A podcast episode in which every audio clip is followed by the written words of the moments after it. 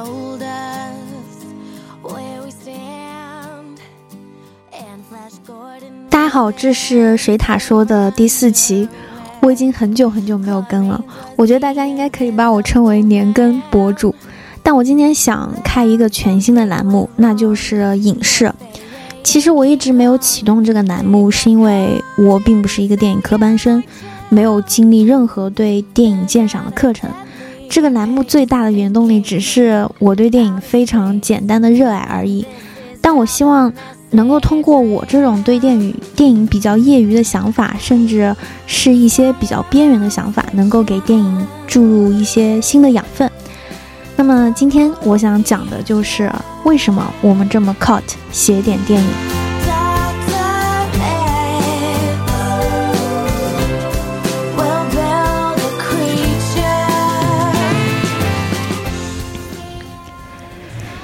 其实写点电影是我非常喜欢的电影类型之一。那么很多人就会问，什么是写点电影呢？这里有一条来自百度百科一个最简单的定义：写点电影 （cult film） 是指某种在小圈子内被支持者喜爱及推崇的电影。呃，指拍摄手法独特、题材诡异、风格异样、带有强烈的个人观点、富有争议性。通常是低成本制作、不以市场为主导的影片。简而言之，就是属于非主流领域，却能在特定的年轻族群中大受欢迎的电影作品。所以说，写点电影中的“写点”的意思，只和传播和接接受有关，跟它是什么内容、风格、题材、类型都没有关系，因为它就是指在小范围内得到高度崇拜的影片。它往往在大众当中被无视或贬低，比如说它在上映的时候都会被呃都多半失败或者被劣评，只是经过一段时间成为小圈子内部的经典。对于 cult 片形成的历史来说，它是六十年代以来诞生的一种青年亚文化。在家庭录像带普及之前，这种现象能够出现，是得益于午夜影院可以重复放映旧片，于是，一部分影片被重新评价。而热衷于这种场所的观影者，多半是一群固定的年轻人。基于这种环境呢，就不难想象，八十年代以前被吹捧的那些 cult 片，多半带有反主流文化的特征，并非传统意义上的好电影，一些怪异。另类，甚至可以用 camp，比如呃非常坎普、非常庸俗来形容其风格，往往就不乏一些暴力和血腥之作。但是如果我们只用暴力和血腥以偏概全，是不妥的，因为八十年代以后，直到今天，靠的电影可以说更加多元化，也更加国际化了。比如说一个英国的二线喜剧演员。可以莫名其妙的在阿尔巴尼亚成为偶像，比如说《绿野仙仙踪》这种大众喜闻乐见的片子，在西方一些国家的 gay 圈里会成为一种特殊的暗语。还有《大话西游》九十年代末在中国大陆大学生走红，都是一些比较经典的例子。但反观《绿野仙踪》和《大话西游》，他们都不是暴力片或者是血腥片呀。所以我们在阐述写点电影的时候，一些形容词，比如说题材诡异、风格异样，我们一定会联想到 B 级片。的确，B 级片总是和写点电影混淆，而且两者经常被误用。我我也不知道为什么会发生，可能是中文互联网上的特殊现象吧。因为 cult 片的 cult 真的不是什么好翻译。虽然说邪点电影是一个成功的译名，它得以有效传播、广泛接纳，但成功并不代表好，因为那种邪字误导性太强。起码，经由经由我对上述嗯邪点电影的阐释，它本来的含义和邪内容和邪气质是无关的。那么这里就需要对 B 级片的定义有一个明确的解释。来辨析写点电影与 B 级片正确的关系。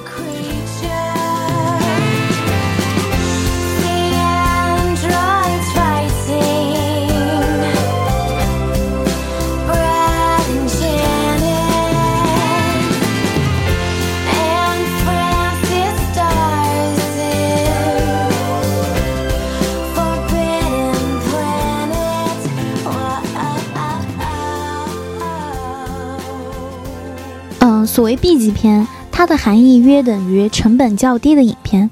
但这个词只有放到一定语境下才成立，并非所有低成本都可以不分青红皂白的称为 B 级片，它是一个相对的概念。在某个特定的产业环境下，相对于那些成本较高的 A 级片来说，成本较低的称为 B 级片。举个例子，艺术片的成本就很低，但它但它就不是 B 级片呀。所以成本高低不是评判 B 级片的标准，它只是评判 B 级片的一个子集而已。B 级片它一定得是类型片或者是商业片。B 级片呢这个词的准确起源是无从考证的，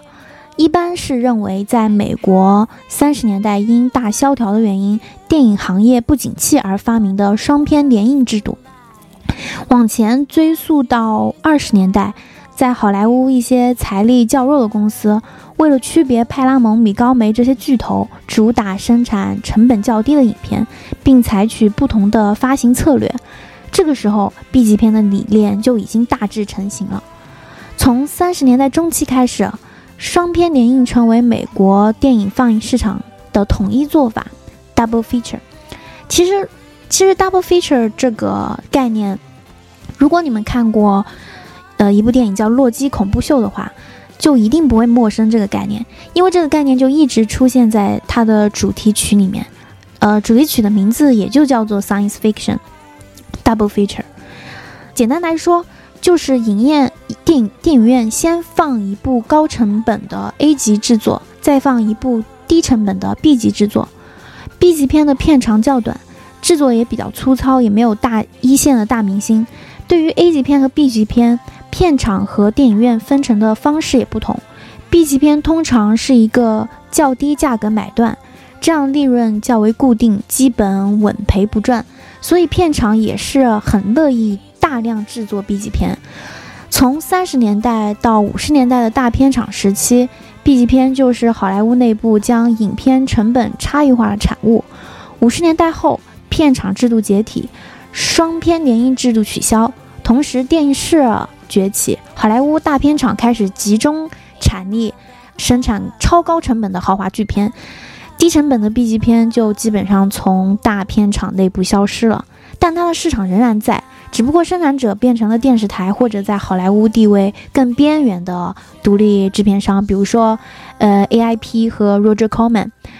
呃，从这个时候起，B 级片的概念就基本成立了，不用把它视为 A 级片的附属物的存在。六七十年代的美国流行的汽车影院、午夜影院，都对 B 级片的繁荣起到了很大的作用。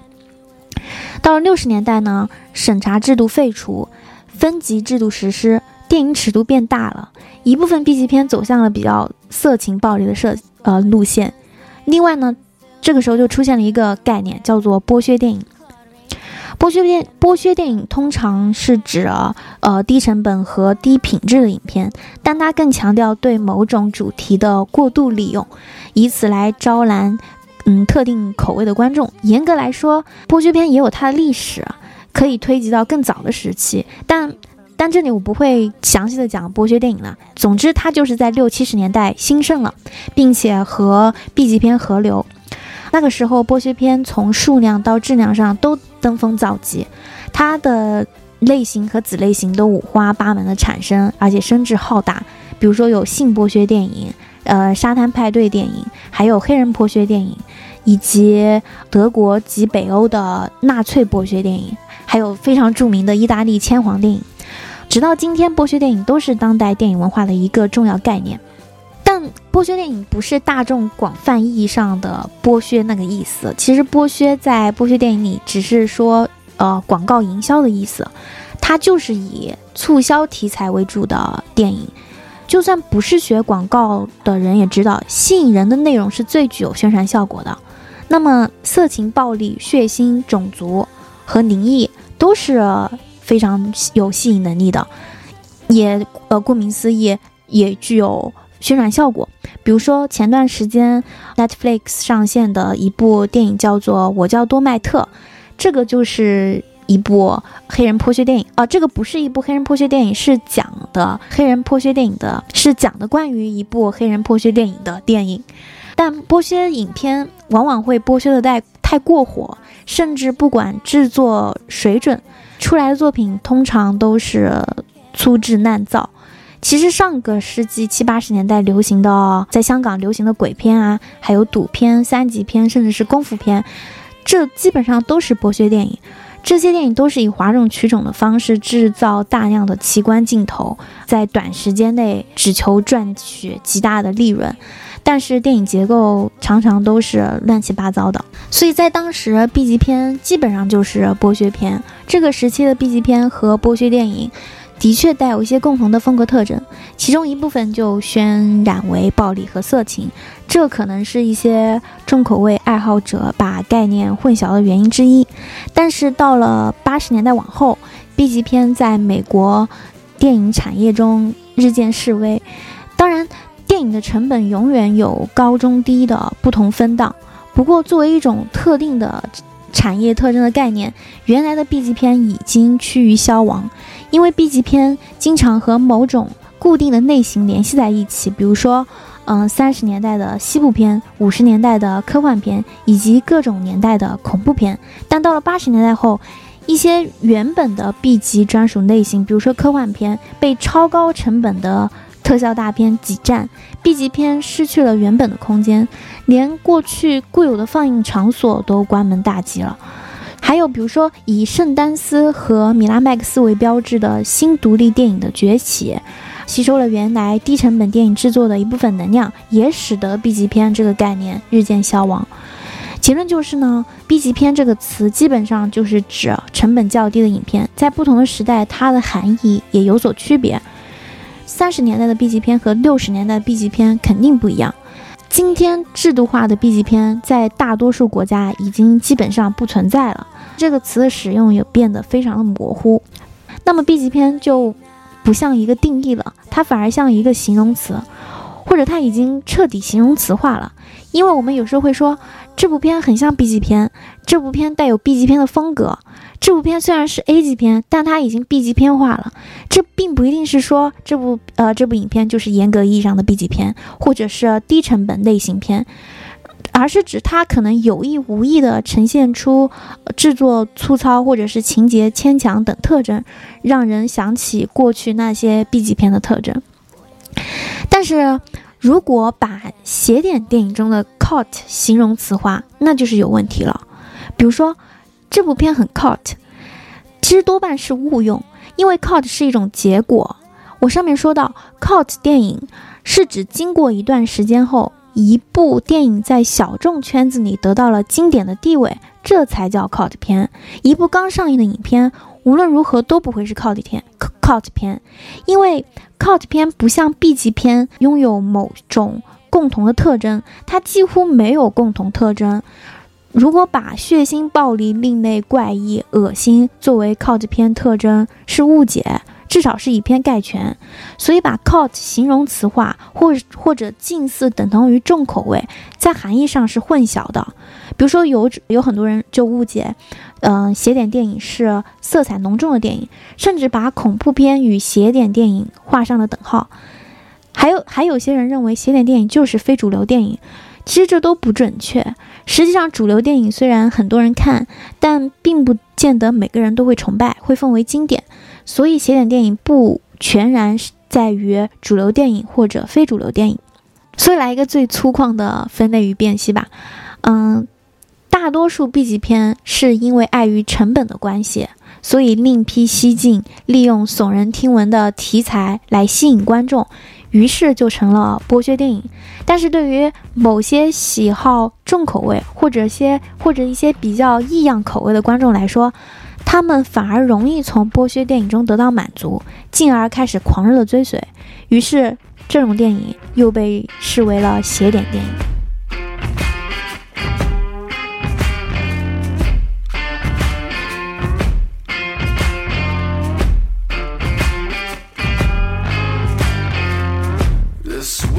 Doesn't need no opera.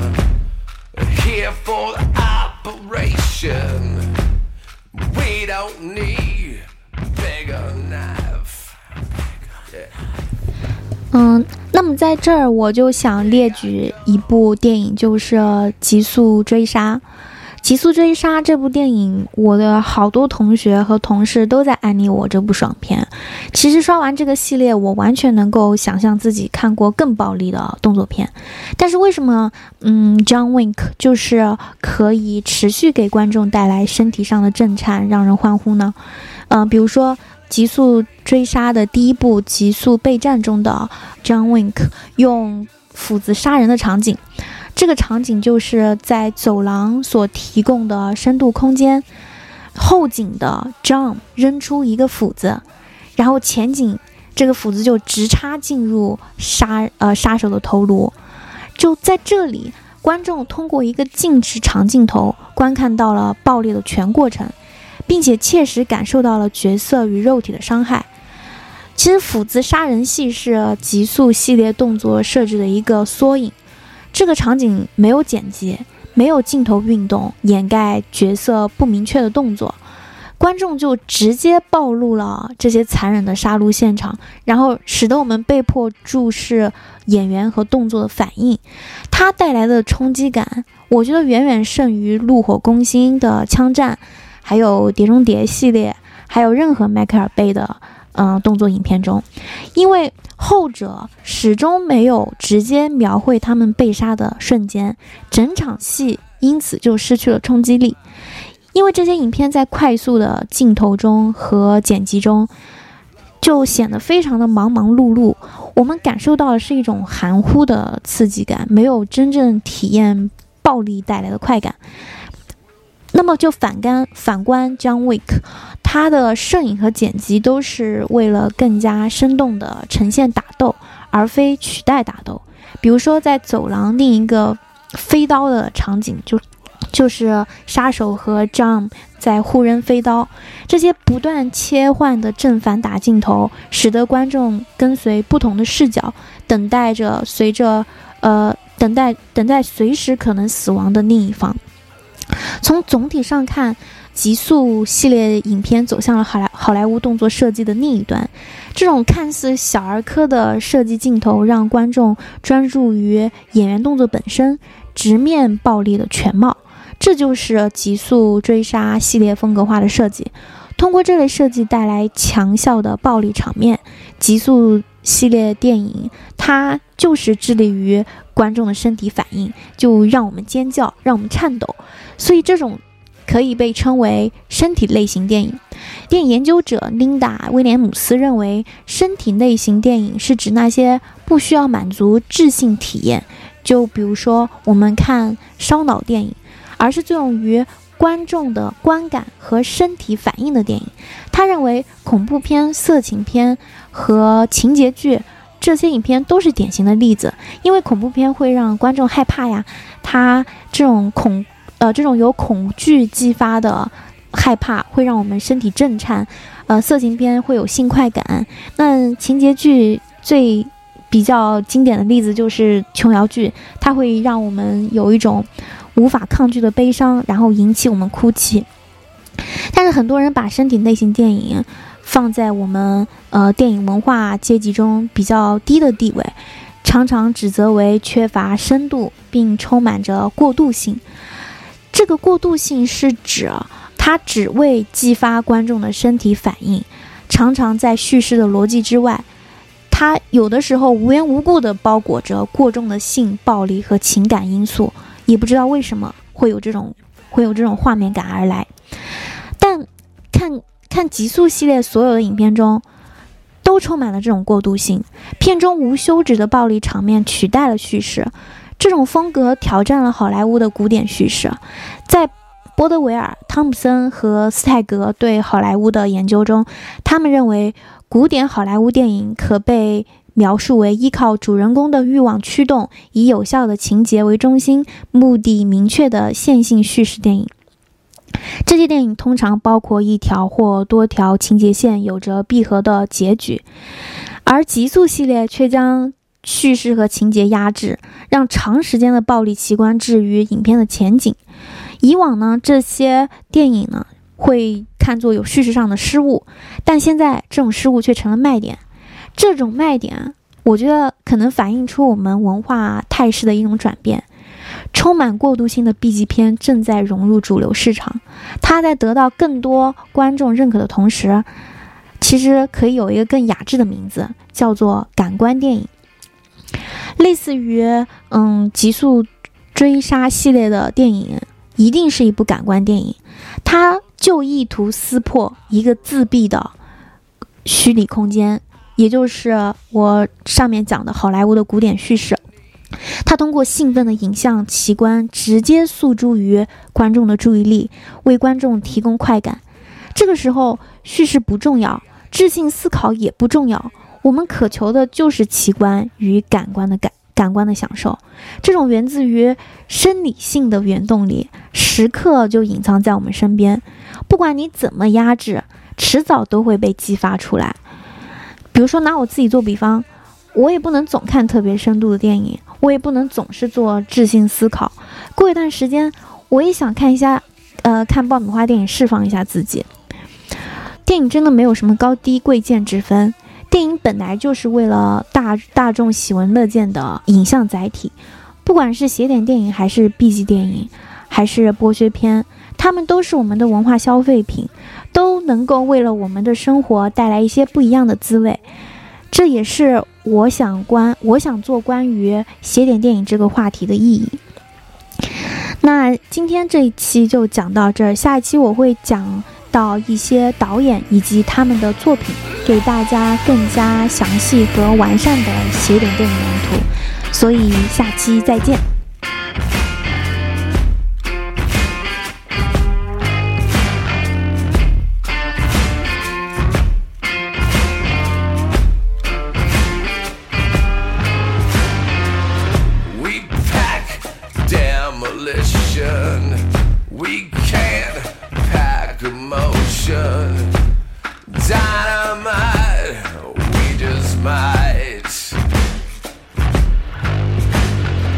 So blow us a kiss, blow us a kiss.